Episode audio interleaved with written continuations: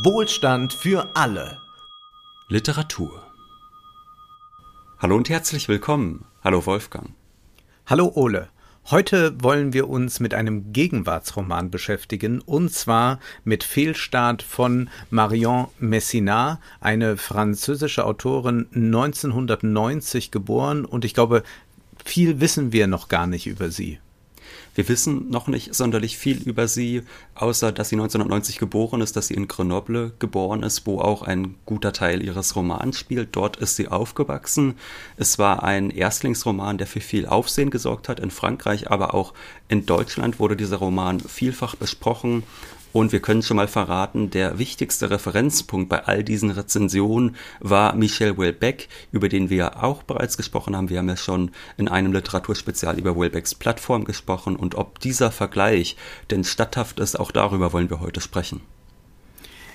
An Michel Houellebecq muss man sicherlich denken, wenn man diesen Roman liest, aber er ist schon sehr eigenständig. Also wir haben es hier nicht mit Literatur zu tun, die einfach versucht, jetzt den Will Beck-Ton zu imitieren. 170 Seiten ist dieser Roman nur lang, aber dieser Roman ist sehr dicht. Und was wird hier eigentlich erzählt? Es geht um eine junge Frau. Sie hat gerade ihr Abitur gemacht. Sie ist 19 Jahre alt und sie weiß aber eigentlich nicht, wo sie hin soll, wo sie hingehört. Sie stammt aus einer einfachen Familie.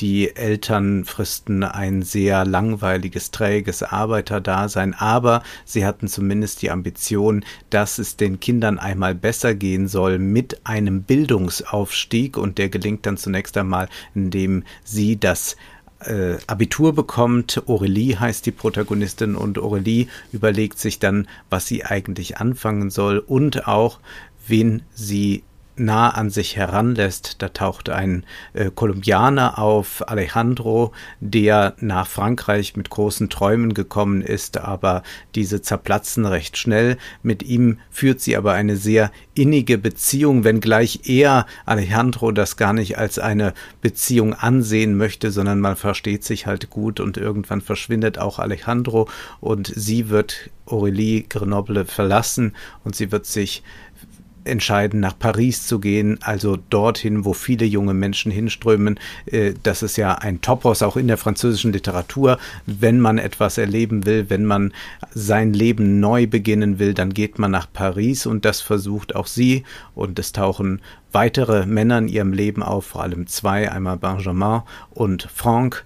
Und mit beiden ist das eine schwierige Angelegenheit. Aber es geht hier nicht um Beziehungskisten, die ausbuchstabiert werden, sondern was Aurelie hier uns eigentlich darlegt, ist ein modernes Leben, das ein sehr prekäres ist, bei dem der Bildungsaufstieg sich nicht mehr erfüllt, es gibt nicht mehr diesen Aufstieg, den man einst versprochen bekam, und es geht um die Verschulung der Universität, um eine gleichförmige, auch sehr unsoziale Gesellschaft, und es ist eine sehr bissige Zeitdiagnose und ist eine Abrechnung mit äh, dem Sarkozy und Macron Frankreich. Es ist ein äh, für mich äh, ganz, ganz erstaunlicher Roman.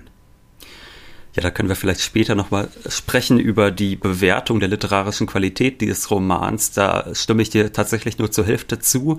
Äh, zumindest ist es sicherlich auch noch äh, gut zu erwähnen, wann dieser Roman eigentlich spielt. Also der spielt so im Jahr 2008 und in den Folgejahren. Das heißt, es ist jetzt kein ganz gegenwärtiger Roman, sondern es ist eben vor allem dieses Sarkozy-Frankreich, was gezeigt wird, was aber natürlich in Wahrheit noch bis heute genauso fortlebt. Also ganz viel von den Beobachtungen, die wir dort äh, vorfinden können, die treffen äh, bis heute ganz genauso auf dieses Frankreich zu. Zum Beispiel dieser Verlust äh, dieser kulturellen Identität, der so wahnsinnig wichtig ist und der so viele Menschen in Frankreich bewegt. Also es gibt da eine Stelle, wo beschrieben wird, dass die Franzosen eigentlich nur noch Museumswärter seien für Touristen und dass das majestätische und mächtige Frankreich verloren gegangen sei. Und man fragt sich dann natürlich sofort, gut, dieses Frankreich mag verloren gegangen sein, aber vielleicht war das auch immer eher ein Mythos, der einen Großteil der Bevölkerung eigentlich kaum berührt hat. Also ich sag mal, das große, mächtige Frankreich eines Ludwigs zum Beispiel, da ging es den Menschen ja auch nicht so wahnsinnig viel besser, auch wenn Versailles vielleicht noch etwas äh, gepflegter war. Das heißt, äh, da ist so eine gewisse Idealisierung der Vergangenheit da, äh, die man sicherlich äh, kritisch sehen kann, die aber auch in diesem Roman. Du siehst die bei ihr? Sagen, Nein, die wird in dem Roman so. dann aber auch kritisch reflektiert, würde ich sagen. Und dieser bestimmte französische Patriotismus, dass man so stolz darauf ist, der wird da eigentlich ganz gut dargestellt. Und das ist ja ein sehr eigenartiger Patriotismus, der finde ich in Deutschland auch ein bisschen wenig als solcher äh, kritisiert wird. Also wir lachen ja zum Beispiel immer wahnsinnig gerne äh, darüber, wie Wladimir Putin sich in Russland gebärdet und wie er sich dort inszeniert. Aber wenn man sich zum Beispiel mal Auftritte von Emmanuel Macron ansieht, wie der sich dort inszeniert und zum Volk spricht äh, und das Militär aufwarten lässt und so, dann steht das dem eigentlich in überhaupt nichts nach an Selbstherrlichkeit. Bleiben wir mal bei dem Text und nehmen uns mal einen Auszug vor, denn was wir ja auch schon mal im Podcast hin und wieder angesprochen haben, ist, äh, dass es um Habitus sehr oft geht, wenn es um Aufstieg geht. Äh, die Frage, wer kommt eigentlich durch die gläserne Decke? Und da fällt natürlich immer dieser Name Pierre Bourdieu. Den erwähnt sie hier nicht, aber man kann davon ausgehen, dass Messina Bourdieu rezipiert hat. Sie schildert da zum Beispiel die Studenten, wenn äh, Aurélie an die Universität kommt und ein bisschen scheu ist, nicht so recht weiß, wie sie sich dort zu verhalten hat. Da heißt es, eine knappe Mehrheit der Truppe bestand aus Bürgerkindern, die gut in die Konsumgesellschaft integriert waren. Junge Frauen mit Slim Jeans, Ballerinas und geklettetem Haar, Jünglinge mit Schmachtlocke oder locker am Handgelenk baumelnder Umhängetasche, den neuesten weißen Smartphones und gewienerten Schuhen, nette Gesichter ohne jede Zukunftsangst, vor Selbstsicherheit blinzelnde Augen, völlig entspannt, höchstens ein bisschen wachsam in dieser neuen, von der sowjetischen Architektur inspirierten Umgebung. Dann kamen die Kinder der alternden Rechten, die mit 18 aussehen wie mit 30 oder 50, je nach Licht, in marineblau Naturfarben gekleidet, mit furchtsamen Blick und gekrümmtem Rücken schienen sie auf die Messe oder die nächste Mahlzeit zu warten. Sie hätten ihr Jurastudium auch in einem Stall oder einem Kolchos absolviert, solange sie nur sicher waren, dass die Familientraditionen und ihr Rang gewahrt blieben. Ein paar neonfarbene Jogginghosen über den speckigen, weichen Hüften der Töchter nordafrikanischer Einwanderer brachten etwas Leben in die spießige Masse. Die Gespräche waren gedämpft, die Teenager-Spontanität überließ allmählich der Zurückhaltung und der falschen, in Misstrauen schmorenden Schamhaftigkeit des Erwachsenenalters das Feld. Aurelie gehörte zum Lager der neutralen Elemente, der kleinen Weißen mit gesenktem Blick und verschränkten Armen, die vor Unbehagen schwitzten, obwohl die Umgebung dafür konzipiert worden war, gerade sie zu Tausenden in den berühmten Hörsälen zu empfangen. Was wir ja hier vorfinden, ist eine Habitusbeschreibung und auch, dass diese ursprüngliche Idee, der 60er, 70er Jahren eine Universität für alle zu schaffen, zwar architektonisch umgesetzt wurde, aber sich de facto nicht erfüllt hat, da es ganz klar durch diese habituellen Schranken doch für jemanden wie Aurelie gar nicht die Möglichkeit dieser Integration in die akademische Welt gibt ja, dieser Bildungsaufstieg, das ist ja auch so ein Phänomen, das wir in Deutschland erlebt haben. Und es gibt ja wunderbare Statistiken einfach darüber, wirklich gute, solide empirische Erhebungen, wie dieser Bildungsaufstieg wirklich aussieht. Dass es nicht ein, also es gibt eine, ich sage mal, ähm, eine Verbreiterung des universitären Wesens insofern, als immer mehr Menschen auch aus Arbeiterhaushalten in die Uni strömen. Das existiert tatsächlich. Das führt aber keineswegs dazu, dass diese Menschen dann zu den höchsten Abschlüssen kommen, dass die tatsächlich promovieren oder gar Professoren werden. Das heißt, es gibt da ganz großartige Schaubilder, in denen man wirklich sieht, wie nach und nach immer weiter ausgesiebt wird und am Ende doch die erfolgreichsten auch in der Universität die Bürgerkinder bleiben. Und das ist sicherlich eine sehr treffende Beschreibung, die wir hier vorfinden. Was mich, äh, glaube ich, so ein bisschen nervt an diesem Roman, das kann ich gleich zu Beginn verraten, ist eben, dass es eigentlich fast, und da würde ich schon einen Unterschied zu Welbeck setzen, also Welbeck beschreibt sicherlich viel, aber Welbeck erzählt trotzdem mehr.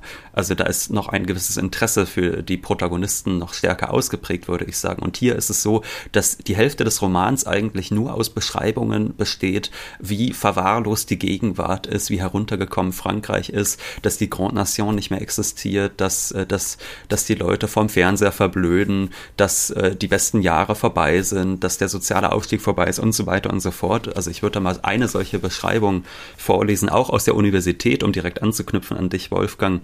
Da heißt es dann, das Schul- und Hochschulsystem förderte den Aufstieg mäßig kompetenter Personen auf Kosten der Superkompetenten oder der Totalversager. Letztere, weil sie nichts zustande brachten, erstere, weil sie eine Gefahr für das System und seine Konventionen darstellten. Der Mittelmäßige sollte über nützliche und praktische Kenntnisse verfügen, die nicht ausreichten, um seine eigene ideologische Basis zu hinterfragen. Nach einem Abschluss zwischen FAS und MA wurde er Verwaltungsfachangestellter oder Betriebstechniker, er beherrschte die Kunst des PowerPoint und den Managerjargon und stützte sich kräftig auf die unteren Ebenen der Hierarchie, die die praktische Arbeit erledigten, für die er nicht ausgebildet worden war. Die Nutzlosigkeit des an der Universität vermittelten Wissens war ein Tabu. Man wurde nicht gleich gelyncht, aber meistens missverstanden. Und mein Problem damit ist nicht, dass daran irgendwas falsch wäre, sondern ich würde sagen, unter jeder dieser Beschreibung würde ich sofort meinen Namen setzen und sagen, stimmt absolut, aber es reizt sich eben einfach nur bob, bob, bob, bob, bob, eine solche, ähm, wie soll ich sagen, auch so, so misanthropisch und fast schon kindisch misanthropische Beschreibung an die nächste. Also das ist halt wie so eine, ja, wie ein junger Mensch, der sich sehr erhaben fühlt und der dann da Punkt, Punkt, Punkt äh, klar macht, wie doof alle um ihn herum sind. Und irgendwann empfinde ich das doch als nervig, wenngleich sich dann in der zweiten Hälfte des Romans, wo wir später noch drauf kommen werden, das deutlich verändert. Nun ist es ja so, dass hier eine Geschichte erzählt wird, nämlich eine junge Frau hat nach dem Schulabschluss vor zu studieren, merkt aber dann recht bald, dass sie da nicht weiterkommt aus äh, diversen Gründen, die oft struktureller Natur sind und dann werden diese Strukturen deutlich gemacht, dann in einem zugespitzten polemischen Tonfall. Aber es ist ja keineswegs so, dass das ähm, nicht an die Handlung geknüpft ist. Also es ist ja nicht das Flanieren durch die französische Gegenwart und man hat eigentlich gar nichts mit einer Geschichte zu tun, sondern es wird ja schon eine Geschichte erzählt, die aber natürlich keine dramatischen Höhen mehr zulässt. Also was man bei Welbeck hat, ist sicherlich der große Plot, also und der ist immer geknüpft an eine große Idee, zu sagen, wir machen jetzt so eine große Sextourismus-Plattform oder wir transformieren den Menschen in ein transhumanes Wesen oder man sagt, äh, die Islamisierung Frankreichs findet wie in Unterwerfung statt und das wird folgendermaßen laufen. Also das ist der große Plot und daran angeknüpft werden dann diese Zeitdiagnosen und Analysen. Und hier haben wir es nicht mit einem großen Plot zu tun, vermutlich aber auch, weil wir ja hier eine Protagonistin haben, die nicht mehr tragikfähig ist, würde man in der Theaterwissenschaft sagen, also die eigentlich nicht mehr was Großes erleben kann, sondern hier ist nur noch die Frage, werde ich äh, Fahrerin bei einem Lieferdienst, äh, werde ich Hostess bei irgendeinem Unternehmen, stehe da am Empfang und begrüße die Leute freundlich oder bin ich einfach nur arbeitslos und sitze die ganze Zeit zu Hause, aber wie dem auch sei, ich werde mich von sehr schlechtem Essen ernähren, werde viel Zeit in U-Bahn verbringen und werde höchstens noch ein paar sexuelle Befriedigungen erleben, wenn überhaupt. Und das ist natürlich ein Leben, das erst einmal wenig Spannung und auch keine große Erzählung zulässt. Ja, und ich würde auch sagen, dass natürlich die Beschreibungen, das habe ich ja schon gesagt, stimmig sind. Also zum Beispiel heißt es da an einer Stelle, dass die, das Studium eigentlich nur noch dazu dient, die Menschen aus den Arbeitslosigkeitsstatistiken herauszuhalten. Und ich würde behaupten, ja, also wenn ich mich auch hier so umsehe, würde ich behaupten, geht das schon größtenteils darum, dass das so ein bisschen Spaß fürs Bürgertum auf der einen Seite ist, aber auf der anderen Seite weiß man auch ganz genau, dass diejenigen, die nicht, also jetzt zum Beispiel bei mir in den Sozialwissenschaften, diejenigen, die da nicht auf die äh, Doktor, also auf die Promotion hinstreben oder gar auf einen Doktor, äh, auf einen Professorentitel oder so, dass diejenigen da eigentlich gar nicht viel aus diesem Studium machen können und dass das jetzt nur so eine Zwischenphase ist, um am Ende trotzdem wahrscheinlich in eher prekären Berufen zu landen. Das ist sicherlich alles richtig. Nur ich frage mich dann, ist das ein äh, Roman, der etwas essayistisch angehaucht ist, oder ist das nicht fast schon eher ein Essay, der ein bisschen prosaisch angehaucht ist mitunter? Äh, da ist es mir dann vielleicht in der Form einfach etwas zu uneindeutig. Aber trotzdem, was man sicherlich loben muss, ist die Beschreibung der Universität also mhm. dieses äh, System, wie die Universität auch als selbsterhaltender Betrieb funktioniert, wird ganz fantastisch an einer Stelle äh, klar. Und zwar da, also sie beginnt ein Jurastudium. Ich glaube, das hatten wir noch nicht mhm. gesagt. Sie beginnt ein Jurastudium, weil sie sich da noch erhofft, na, damit kann man vielleicht den sozialen Aufstieg schaffen. Und gleich in der ersten Vorlesung steht dann vorne ein Professor und der sagt Folgendes. Jetzt lasst es schon. ja, ich, weil ja. die Stelle so schön ist. Ja. So ein Jurastudium macht man nicht mit links. Man braucht Methode und Strenge eiserne Disziplin und Willenskraft. Sie werden die Welt verstehen und die oft verkürzten Informationen der großen Medien besser begreifen. Sie brauchen eine Auswahl von Werken, mit deren Hilfe sie die zentralen Konzepte beherrschen lernen. Sie werden sich mein letztes Buch besorgen müssen, das bei Presse Universitaire de Grenoble erschienen ist. Und das ist ja. wirklich exakt so, wie Universität aussieht. Man kommt hin, es wird dann erst einem nochmal kurz erzählt, was eigentlich der Zweck dieses Studiums ist. Und dann wird so ein Bullshit-Point angebracht, wie Sie werden das, was Sie in den Medien lesen, besser verstehen können. So als könnte man dazu nicht einfach im autodidaktischen Studium mal eine Zeitung aufschlagen. Und dann am Ende heißt es, und jetzt müssen Sie sich bitte für 80 Euro mein Buch kaufen. Ja, das ist äh, sehr gut beobachtet. Konsum spielt ja eine ganz große Rolle in diesem Roman. Es geht eigentlich um eine Konsumgesellschaft, die eigentlich durch und durch von falschem Bewusstsein geprägt ist. Das ist ja so, dass es äh, geschildert wird für so eine Upper Class, die äh, sich eigentlich aus allem entfernt hat und so einen gepflegten Kosmopolitismus an den Tag legt, aber dann immer mal wieder eine Sehnsucht nach dem Echten hat. Also kauft man gerne irgendetwas Handgemachtes. Das wird dann auch sehr zugespitzt dann beschrieben, aber sehr treffend. Dann geht es um die Mutter. Also es ist auch eine, ja, nicht Abrechnung mit dem Elternhaus, aber eine große Distanz zum Elternhaus. Denn wenn dieser Bildungsaufstieg zumindest im Inneren gelungen ist, dann ist, wird die Distanz zu der Stätte von der man stammt, doch ein bisschen größer. Und da heißt es über die Mutter, dass äh, sie äh, peinliche Gespräche in Geschäften führt, wenn sie nur eine geringe Anschaffung machen will, über irgendeinen Plastikschuhschrank äh, dann verhandelt, als würde sie was aus Mahagoniholz kaufen. Und weiter heißt es über die Mutter, meine Mutter kauft etwas, weil es nicht teuer ist und prompt gefällt es ihr. Mit dieser dämlichen, armen Logik hat sie das Gefühl, nur Sachen zu kaufen, die ihr gefallen. Also kauft sie im Februar Plastiksandalen, Pizza mit mehreren Meeresfrüchten im Sonderangebot oder Surimi in einer 30er Packung, die bald abgelaufen ist, weshalb wir damit uns vollstopfen müssen. Ich habe nie begriffen, wie man so von Sauberkeit und allem Praktischen besessen sein kann. Sie hat die Wohnung voll im Griff und uns hat an uns, äh, bei uns hat es nie an etwas gefehlt. Aber es ist so, als würde ihr Leben nur zum nächsten Einkauf gehen, als würde alles davon abhängen, was ihre Kolleginnen über ihre Einrichtung sagen, wenn sie zu Besuch kommen, um abscheulichen Instant-Kaffee zu trinken. Das ist ja eine Schilderung eines Lebens, das ein ganz geringes Maß an Wohlstand dann doch ermöglicht hat, ja, aber es ist eigentlich ein vollkommen trostloses und äh, sinnloses Dasein, was hier geschildert wird. Und diese Sinnlosigkeit, die überträgt sich dann auch auf die nächste Generation. Also die äh, wird Aurelia so bewusst, weil sie sieht, wie alles an ihr vorbeirauscht, sie aber selbst überhaupt nicht imstande ist, jetzt äh, Herr ihrer Lage zu werden. Also sie scheitert zum Beispiel ja daran, das ist das andere große Thema, die Wohnungsfrage. Sie scheitert daran, in Paris sich selbst eine Wohnung zu suchen. Und was ich faszinierend finde, ist, wie auf wenigen Seiten doch ein sehr komplexes Gebilde Gebilde nicht nur des modernen Frankreichs entsteht, sondern äh, des Westens, der Konsumgesellschaft und dann auch äh, eine globale Ordnung hier aufgezeigt wird. Also das ist ja nicht zufällig jetzt hier ein Kolumbianer, der ihr über den Weg läuft, sondern auch daran wird festgemacht, was das eigentlich bedeutet für Leute äh, aus Kolumbien beispielsweise, also aus Lateinamerika, die sagen, ich komme jetzt mal äh, nach Frankreich, denn das ist ja diese große Nation und dort kann ich doch dann Französisch studieren und die Eltern sind so stolz. Und dann wird das aber äh, auch geschildert von Alejandro, was das eigentlich bedeutet und äh, diesen diese eigenartige Patriotismus der Kolumbianer. Da heißt es, vor jedem Haus hängt eine kolumbianische Fahne. Die Auswanderer tragen sie als Armband ums Handgelenk. Überall siehst du diese gottverdammten drei Farben.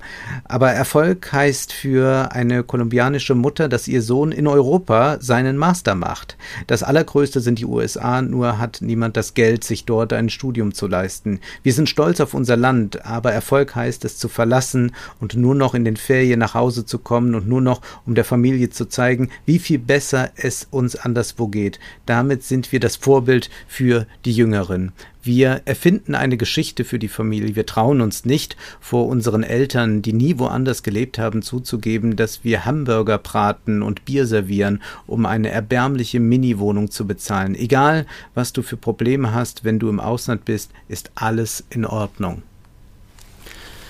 Ja, diese Entfremdung von dem eigenen Elternhaus, die kann man teilweise bei Alejandro sehen, die kann man auch bei Aurelie sehen. Das ist mhm. sicherlich auch gut dargestellt, weil wir natürlich dieses große Problem haben, wenn ein Bildungsaufstieg gelingt, also von jemandem, der wirklich aus der Unterschicht kommt, dann führt das immer zu einer doppelten Entfremdung eigentlich. Einerseits vom eigenen Elternhaus, also es ist immer so, dass man dann nach Hause kommt und man ist der Fremde oder die Fremde in dem Fall. Und das ist natürlich das, was wir zum Beispiel auch bei Christian Baron sehen können, bei seiner Erzählung Ein Mann seiner Klasse, der dann auch auch äh, erzählt, um jetzt einen anderen Gegenwartsroman ja. zu nennen aus Deutschland, der dann auch erzählt äh, davon, wie er nach Hause kommt und dass es immer so ist. Das ist für seine Geschwister, die nicht studiert haben, so ist, als kommt jetzt der König, ja, als kommt jetzt der, der sich hier was einbildet, wohingegen er das auf gar keinen Fall möchte. Das heißt, obwohl er weit davon entfernt ist, sich darauf etwas einzubilden, kommt es ja noch immer wieder zu diesem unauflösbaren Konflikt und zu einem Unverständnis, einem beidseitigen. Und das ist auch das Problem, was man bei Aurelie sieht. Äh, ihre Eltern denken dann, ach, mein Kind studiert Jura, na, das ist ja was Tolles, da wird es schaffen, da wird es nach oben bringen. Und in Wahrheit stellt sich dieses Studium als totaler Reinfall heraus. Nach ein paar Vorlesungen merkt sie Notizen zu machen, ist eigentlich auch komplett sinnlos. Man sitzt da, man langweilt sich. Diejenigen, die einem das vermitteln sollen, sind daran unglaublich schlecht und es geht nur noch darum, sich irgendwie da durchzuwursteln. Sie bricht dieses Studium dann auch relativ bald ab und dann beginnt eben der zweite Teil, in dem sie nach Paris geht. Und das ist meiner Meinung nach der viel stärkere Teil. Also ich habe ja schon gesagt, ich mhm. finde das, also ich sehe das sehr kritisch, diese ganzen Beschreibungen in dieser wahnsinnigen Verächtlichkeit gegenüber dem Elternhaus, gegenüber den Kommilitonen, gegenüber den bescheuerten Professoren. Also eigentlich sind äh, alle wahnsinnig doof und irgendwann hat man es dann halt auch mal verstanden und braucht nicht mehr die hundertste Beschreibung. Aber dann geht es nach Paris und dann wird der Roman deutlich interessanter. Dann versucht sie nämlich dort sich über Wasser zu halten. Und dazu nimmt sie dann eine Stelle an in einem Unternehmen, wo sie, wie du schon vorhin angedeutet hast, als Hostess arbeitet. Das heißt, sie, setzt, sie bekommt morgens einen Anruf um 6 Uhr. Ihr wird gesagt, du musst in eineinhalb Stunden am anderen Ende von Paris sein und dort ist jemand krank geworden in einer, in einer äh, Messehalle, wo auch immer. Dort musst du diese Person ersetzen und ihren Platz einnehmen freundlich lächeln, vielleicht dich an Computer setzen und so tun, als würdest du arbeiten. Es geht einfach nur darum, dass du da bist und mehr hast du überhaupt nicht zu tun. Und das ist ein totaler Scheißjob. Also hm. äh, David Gräber unterscheidet das zwischen Scheißjob und Bullshitjob.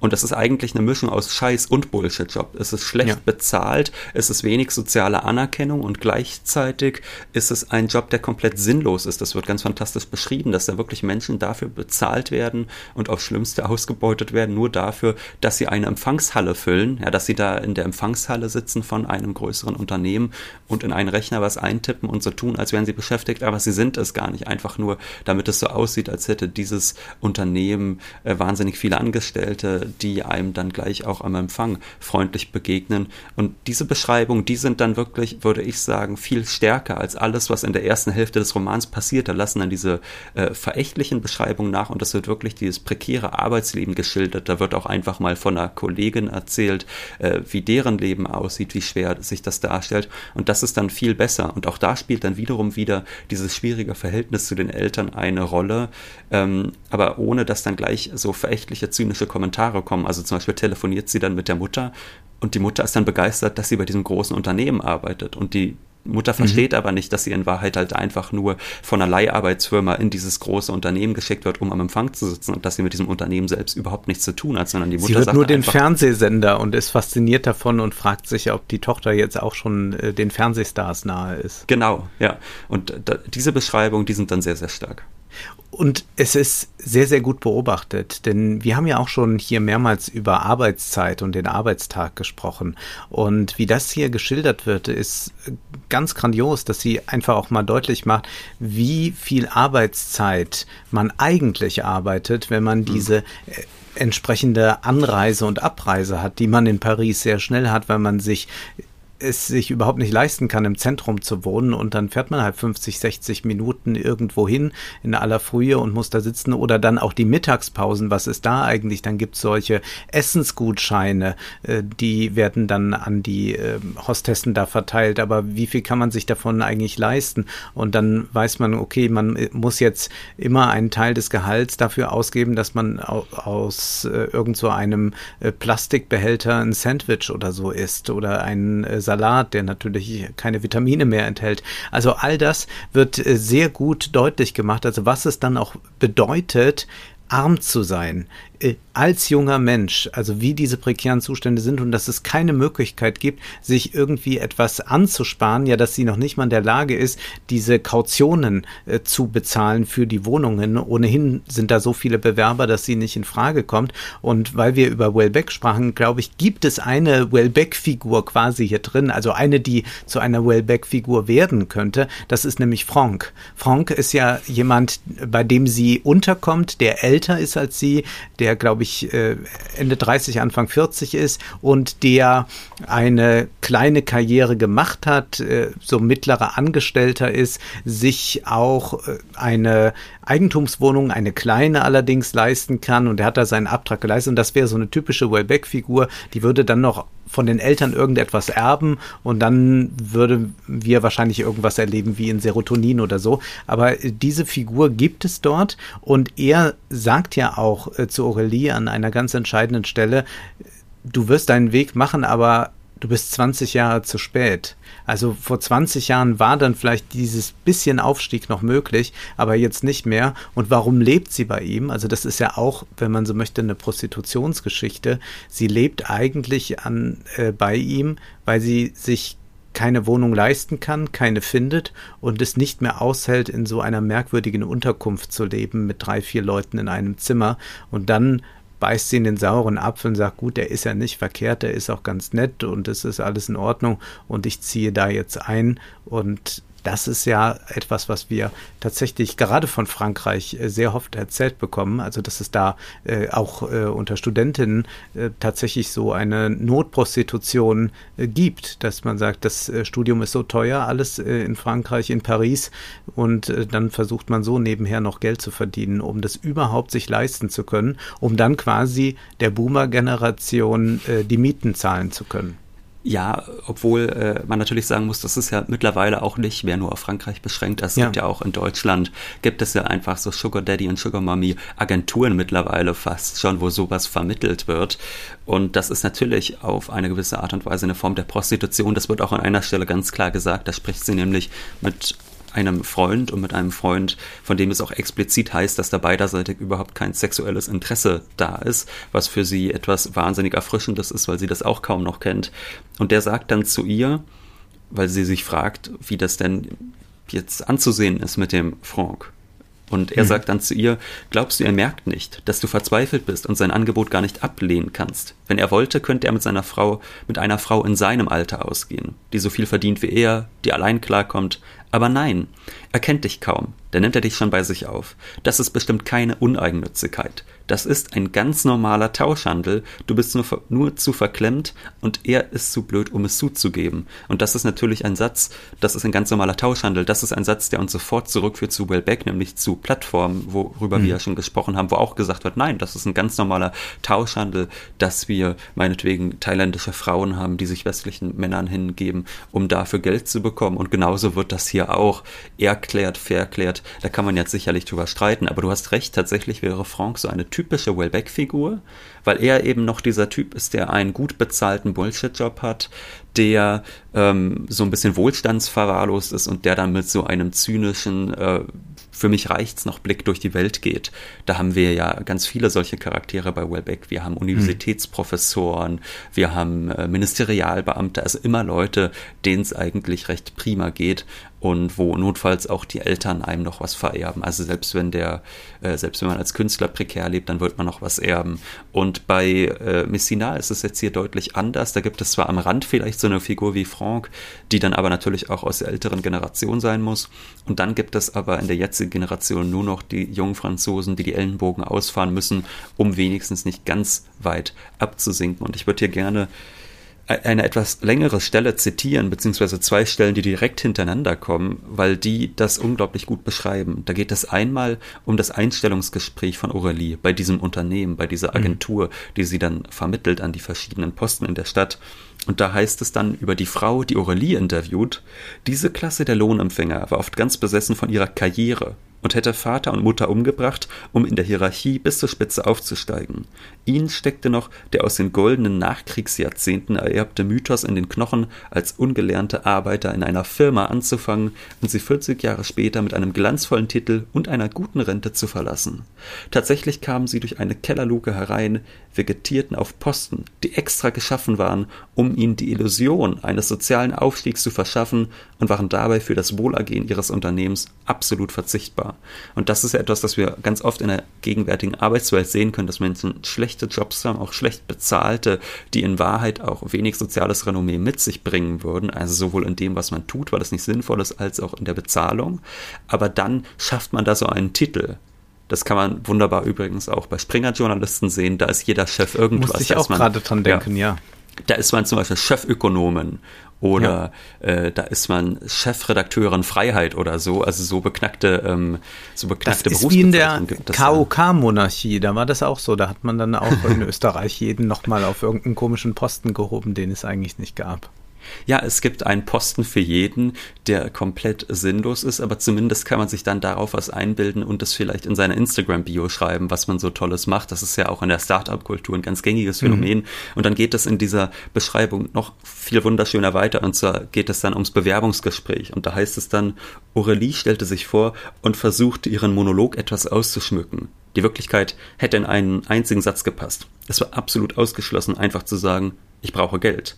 Sie hatte sich immer gefragt, ob das bei einem Einstellungsgespräch erwartete Geschwätz Heuchelei, eine Zielübung, mit der man zeigen konnte, dass man die Spielregeln akzeptierte oder ein echtes Auswahlkriterium war, das von den Personalarbeitern ernst genommen wurde, auch wenn sie selbst kaum einen Satz in fehlerfreiem Französisch sagen konnten.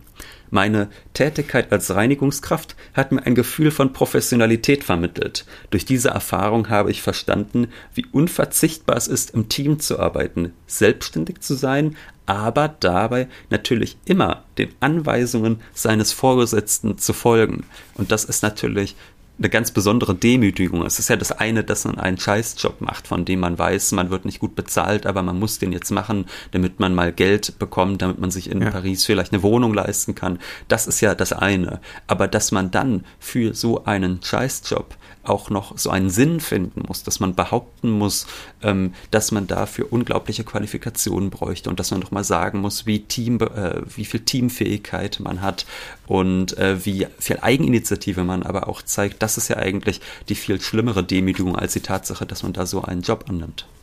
Ja. Würdest du sagen, dass sie eine zwar linke, aber kulturkonservative Autorin ist? Schon, oder?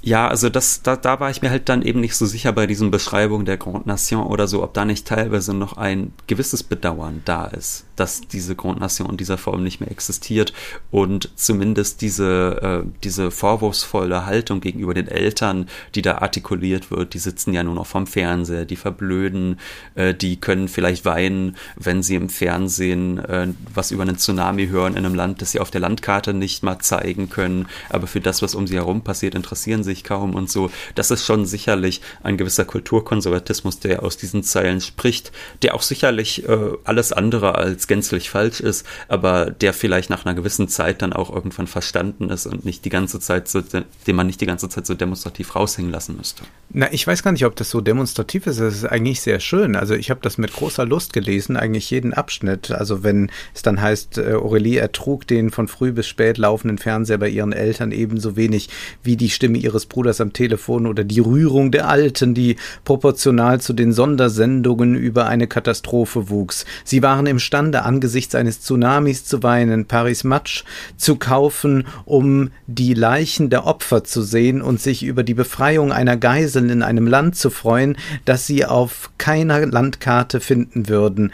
Aber alles, was nicht in den Schlagzeilen stand, ließ sie völlig gleichgültig. Und das ist ja eine sehr, sehr gute Beobachtung äh, von dem, was wir heute vorfinden können. Und wir haben ja einen stark emotionalisierten Wahlkampf. Wir haben eigentlich nur die Fixierung auf solche Themen. Und ich äh, kann jetzt sagen, ja, das weiß ich, aber ich würde sagen, dass nochmal an so eine Biografie geknüpft mhm. an eine Handlung, ist das nochmal stärker. Also ich glaube, dass auch die Literatur über diese Form des Schreibens und dass wir hier eine anschauliche Figur haben, noch einmal Dinge deutlicher machen kann, weil das auch so ein Nebenher dann gibt, also von einer großen emotionalen Kälte dort draußen, dann so einer äh, dümmlichen Rührung vor dem Fernseher angesichts irgendwelcher Schicksale, die einen in Wahrheit gar nicht interessieren können, wenn man nur halbwegs rational veranlagt ist. Und das ist etwas, was schon eine, eine Stärke dieser Literatur ist. Und ich glaube auch, dass dieser beißende Ton äh, genau der richtige ist. Also, dass man auch mal all diesen Leuten erteilt, die immer noch sagen, ja, das ist ja toll, wie man sich so fortbewegen kann, was jetzt alles möglich ist. Und man kennt das ja auch so von allen Leuten dann, dass die sagen, ja, ihr Jungen, ihr habt ja alle Möglichkeiten. Und das bedeutet aber eigentlich nur, dass man billig irgendwo hinfliegen kann. Aber äh, sonst ist man viel prekärer, äh, als die früher es waren. Und das nutzt mir dann auch nichts, dass ich ich überall hinfliegen kann, wenn ich aber nirgends eine vernünftige Arbeit finde. Und das in so einer äh, Drastik auch einmal durchzuspielen, ist auch sehr französisch im Übrigen. Also das ist ein ganz typischer französischer Roman. Dazu sind äh, in der Regel äh, deutschsprachige Schriftsteller nicht fähig. Äh, das ist immer alles ein bisschen mit Handbremse. Und hier wird es einfach durch und durch böse. Auch, dass dann nochmal gesagt wird, selbst eine Maria Callas müsste heute noch an einer Castingshow teilnehmen, um sich überhaupt äh, zu äh, qualifizieren oder äh, dass inzwischen sogar diese Manager anfangen, äh, so zu sprechen äh, wie in irgendwelchen Hip-Hop-Songs, äh, weil das die einzige kulturelle Erfahrung ist, die sie überhaupt noch machen. Das ist kulturkonservativ, aber es ist ja auch richtig. Also wir hatten ja kürzlich äh, gab es ja so eine Umfrage. Ich glaube, die FAS hat das gemacht und hat mal geschaut, wer äh, von den CEOs eigentlich was an Kultur konsumiert. Und naja, da war halt Eminem äh, auf Platz eins, glaube ich. Und äh, da geht niemand mehr in Opern. Jetzt kann man sagen, ja, ist auch schön. Aber ich finde wirklich, dass in diesem, in diesem Tonfall einmal durchzuziehen und dass das äh, zudem auch noch äh, verknüpft wird äh, mit einem Feminismus, der nicht weinerlich daherkommt, sondern der äh, ganz konkret an der We Lebenswirklichkeit äh, verhandelt ist, finde ich doch bemerkenswert. Ich würde sagen, dass die literarische Qualität dann aber darin bestünde, das nicht den Leuten die ganze Zeit äh, so in den Kopf zu hämmern bei der Lektüre. Aber das also, macht doch Wellbeck ja, nur. Aber Wellbeck ja, aber zieht das doch in einem, in einem durch und, und, und da gibt es genau. auch keine, keine Situationsbeschreibung, die nicht nochmal verknüpft wird mit ähm, äh, August kommt oder sonst irgendwem. Und deshalb frage ich mich, ob dieser Vergleich mit Wellbeck, der dann oftmals angestrebt worden ist, ob das dann überhaupt ein Kompliment ist, dass man sagt, man hat das jetzt nochmal. Wäre es nicht eigentlich eine Qualität, es subtiler zu machen? Also wir haben ja kürzlich Thomas Mann gelesen, ich habe da ja auch äh, meine, eine meiner liebsten ironischen Beschreibungen so erklärt, wo sie alle im Garten sitzen und dann liest die Clotilde eine Geschichte mit dem Titel Blind, taub, stumm und dennoch glückselig. Und ja, aber das ist jetzt nicht subtil. Schöner, aber, Oder, aber das ist nicht subtil. Es ist immer noch, Wolfgang, es ist immer das noch deutlich subtiler subtil. als das, es ist deutlich subtiler als das, was hier passiert. Das, ich, also so, Thomas Mann ist subtiler, aber diese Stelle ist jetzt nun gerade nicht die subtilste bei Thomas Mann. Natürlich nicht. Ich meine nur, diese Beschreibung, wie die Eltern dort ja. vor dem Fernseher sitzen, die könnte man ja so wunderbar ironisieren. Also da könnte man ja so viel mitmachen mit einer Situationsbeschreibung, wie meinetwegen die Tumbe-Familie vorm Fernseher sitzt, äh, darüber Tränen vergießt und darüber ihr eigenes Schicksal vergisst. Das All das könnte man ja machen. Ich, ich Nein, würde ich sagen eben nicht, weil es einfach so in so einem essayistischen Duktus äh, abgehandelt wird, der überhaupt gar keine Ironie und gar keine Zwischentöne kennt und der gar nicht mehr dem Zuschauer es überlässt, meinetwegen die Absurdität einer solchen Situation noch zu erkennen, weil es einem noch explizit gesagt wird, wie absurd das eigentlich ist. Und das würde ich sagen, also ist für mich persönlich zumindest eine Schwäche an diesem Roman. Äh, und das, was dann eben viel interessanter ist, sind die Beschreibungen tatsächlich des, des prekären Lebens. Also das des Ja, die sind, Lebens die sind sehr stark, wenngleich ich schon feststellen möchte, dass da eine gute Portion Humor immer dabei ist. Also das ist ja keineswegs so, dass das jetzt einfach nur bitterböse ist oder nur lamoyant, sondern das ist ja schon voller äh, kluger Betrachtungen, die aber auch mit Humor gewürzt sind. Also ich finde auch, wenn so erklärt wird, äh, dass äh, Sex so die letzte Möglichkeit ist, um noch irgendeinen Lebensinhalt sich zu verschaffen, allein weil Sex auch eigentlich nichts kostet, ist äh, schon sehr, sehr clever und amüsant. Ja, ich ficke, also bin ich, heißt es da an einer Stelle. Und mein Problem ist ja, wie gesagt, nicht, dass ich dem nicht zustimmen würde äh, in diesen Beschreibungen, dass ich da sagen würde, das ist alles falsch, was sie sagt, sondern dass ich es dann irgendwann einfach ein bisschen sehr zugespitzt finde, was aber äh, uns jetzt, glaube ich, als Punkt nicht äh, noch lange aufhalten sollte, denn das haben wir jetzt, glaube ich, geklärt, diese Uneinigkeit zwischen uns. Was, glaube ich, sehr gut ist, ist eben die Darstellung tatsächlich noch der modernen Sexualität. Also es gibt da, du hast es schon gesagt, einen Feminismus, der sie natürlich dann auch wieder etwas abhebt von Wellbeck, wo, auch wenn ich sagen würde, dass es bei Wellbeck uneindeutig ist. Also es gibt da mhm. ja auch bei Wellbeck einfach eine gewisse Darstellung von Männlichkeit, die das überhaupt nicht verherrlicht. Also die schon auch ganz klar sagt, dass diese modernen Männer eigentlich Idioten sind. Und das können wir hier auch sehen. Da wird sehr gut zum Beispiel auch äh, der Einfluss der Pornografie auf das Sexualleben beschrieben. Also da heißt es an einer Stelle, die perfekte Frau war ein Pornostar und da wird ganz explizit nochmal beschrieben, wie sich Männer Frauen vorstellen vorstellen und wie das durch die äh, Pornobranche äh, geprägt ist. Und diese Beschreibungen zum Beispiel, die sind wahnsinnig stark und da wird auch die Ökonomisierung des Alltagslebens bis hin zum Sexleben äh, ganz konsequent zu Ende gedacht, eben vor allem in dieser Geschichte mit diesem Sugar Daddy. Also du hast mhm. es ja schon gesagt, sie zieht dann bei Frank ein, weil sie keine Wohnung hat und lebt dann dort bei ihm. Es ist ein ganz klarer Tauschhandel, auch wenn er nie explizit als solcher benannt wird. Ich meine, wir haben hier einen 40-Jährigen und eine 18-Jährige oder, oder 18-, 19-Jährige. Also es ist allen eigentlich doch sehr, sehr klar und transparent, was dort passiert. Es wird kein Zwang angewandt. Er trägt sie eigentlich äh, auf Händen, könnte man sagen. Und dennoch ist es natürlich eine höchst ungleiche Beziehung, auch wenn da versucht wird, das zu verschleiern, indem man äh, eine Beziehung in Anführungszeichen auf Augenhöhe führt. Und das wird da, würde ich sagen, sehr gut dargestellt und zu Ende gedacht. Mhm, obwohl diese Beziehung ja gerade nicht äh, pornografisch geprägt ist. Also genau. das wird ja auch nochmal bei Frank gesagt, dass das äh, da gar keine Rolle spielt, sondern eher bei den Jungen der Fall ist.